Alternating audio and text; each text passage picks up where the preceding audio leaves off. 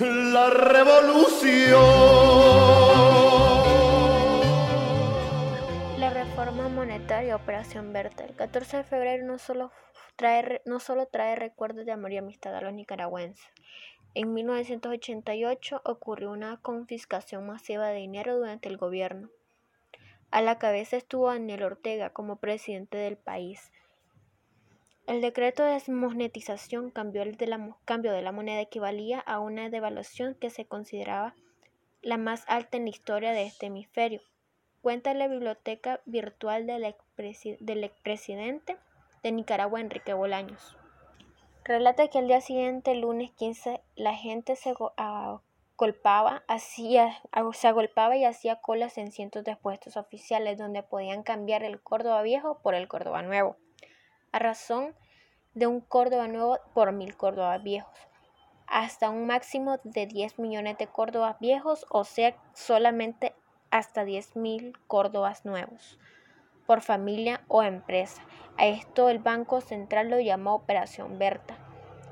La manera sospechosa, ese mismo domingo 14 de febrero, personas en vehículos militares como UAS, Lada e IFA y los maletines llenos de dinero barrieron con todo lo que había en el centro comercial Managua, el Oriental, además centros de compras de la capital según publicó la, prensa en ese entonces.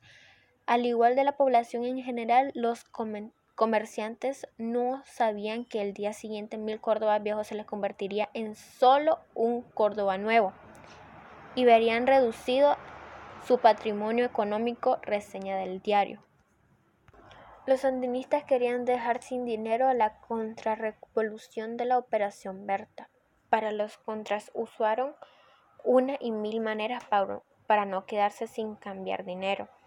Un, un, producto, un productor que al 14 de febrero tenía, digamos, 70 mil córdobas viejos en su ropero o en el banco o en su bolsa, el 14 de febrero podía comprar un, el equivalente de mil córdobas, de mil dólares en productos para su negocio, pues el dólar oficial estaba al 70 por 1. 70 por 1 igual al día siguiente recibió 70 córdobas nuevos, a razón de uno de nuevo por cada mil viejos, y con esos 70 córdobas nuevos solo podían adquirir 7 dólares, al 10 por 1, que era el nuevo cambio oficial. De la noche a la, de la, noche a la mañana perdió 993 dólares en sus mil dólares de capital. Es decir, lo perdió todo, casi todo. Así, entre más personas que no lograron cambiar y personas que quienes no se le cambió todo el dinero que tenía ahorrado fuera, fuera de los bancos, muchos fueron quienes se sintieron asaltados por los gobiernos. A miles de nicaragüenses les congelaron sus cuentas de ahorros y bancarios, ahorros bancarios y, supuestamente las, que serían restituidas con los nuevos billetes, sin embargo eso nunca sucedió. Cuarto episodio, jornada de alfabetización. Después de la revolución se le hicieron esperar, no se hicieron esperar las obras para ayudar al pueblo, que no tenía conocimiento de educación básica, que son escribir, leer, sumar y restar.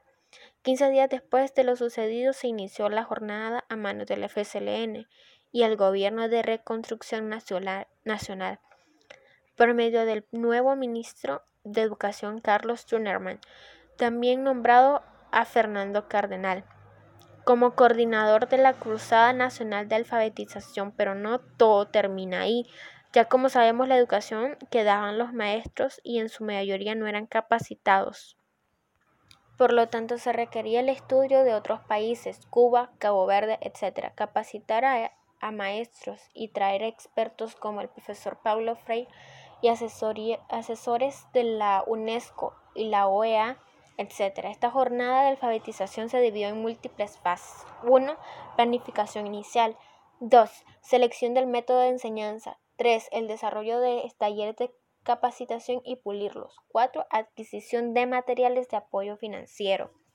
Se finalizó a un acto de despedida en la EPA, Ejército Popular de Alfabetización, del 24 de marzo de 1980. También extranjeros.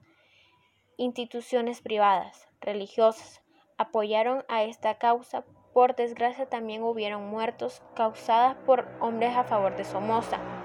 Fueron 59 personas, entre ellas Georgino Andrea, campesino alfabetizador, asesinado en la frontera de Honduras. Hubo un total de participantes en, esta jornada del 95.582 estudiantes, maestros, trabajadores de la salud, asesores pedagógicos, conductores, oficionistas y amas de casa, los cuales ayudaron a mucha gente a leer y recibir a 4.056 personas. 406.056 personas, lo cual se, cual se redujo 50%, 50,35% de la, de la gente analfabetas a un 12,96%. Pero no todo termina ahí, aún faltaba. Esto solo fue la finalización del español, del estudio del español, que terminó en el 23 de agosto de 1980. Aún faltaba más de 30, aún, aún faltaba más. El 30 de septiembre se inició la educación con el inglés sumo y misquito, con la perspectiva de ayudar a 16.500 nicaragüenses en el área de la costa atlántica. Pero esto finaliza hasta, esto finalizó hasta los 90. Este esfuerzo que hizo el FSLN para que su pueblo saliera de la ignorancia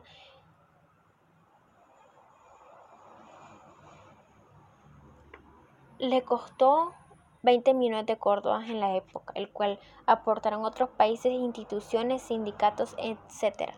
Al grupo de la EPA no solo, no solo tenía como objetivo la enseñanza básica, sino también ayudar a la gente a quitarse una venda de los ojos puesto por el gobierno de Somoza, sino también conocer su historia y cómo el país había quedado y cómo estaba antes, toda su historia, cultura, etc. Yo enseño por mi pueblo. Haré un poco, hablaré un poco de la experiencia de mi madre, Candida Rosa Espinosa. Hernández, profesora profesional que fue capacitada por FSLN. Luego de lo sucedido, una vez que fue capacitada, llamaban a barrios y comunidades y formaban grupos de alfabetización. Y se dividían por una, con una cartilla que daba el gobierno, recibían el nombre de la UA, Unidad Urbana de Alfabetización.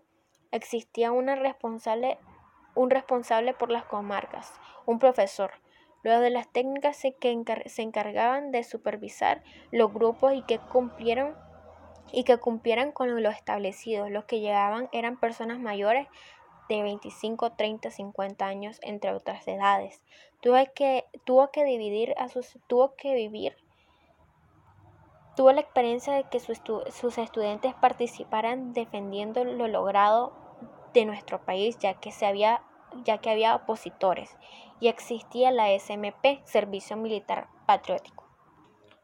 Por lo tanto, hubo muchos jóvenes que perdieron la vida. Le tocó supervisar a los brigadistas y maestros de la comunidad Tiriomito, Laguna de Apoyo, luego que del 81 tras fue, fue trasladada a la comunidad de la Curva,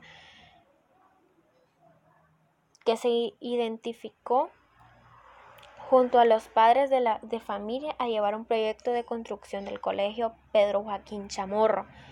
Economía, economía creciente durante las elecciones de 1996, así como pasó con las elecciones de 1990, la presidencia la ganó el, el, el partidario Arnoldo Alemán que fue el candidato al Partido Liberal, siendo durante que el gobierno de que Nicaragua sufrió la visita del huracán Mitch, el cual conmovió la comunicación internacional, sucediendo que Nicaragua recibió 400 millones de dólares, de dólares los cuales el gobierno de Alemán solo usó durante cuatro años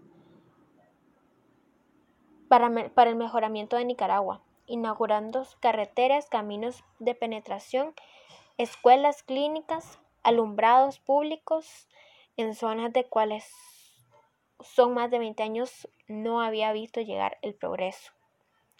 Claro, esto causó que, mejora, que mejorara la, economía del país, aún a pesar de, que Arnoldo Alemán aumentó su patrimonio con estas mismas donaciones. Se realizó una división para que cada ciudad produjera algo y así mejorar, mejorar la economía y administración. Elecciones del 90. En la época, la ayuda que recibió los pueblos de URSS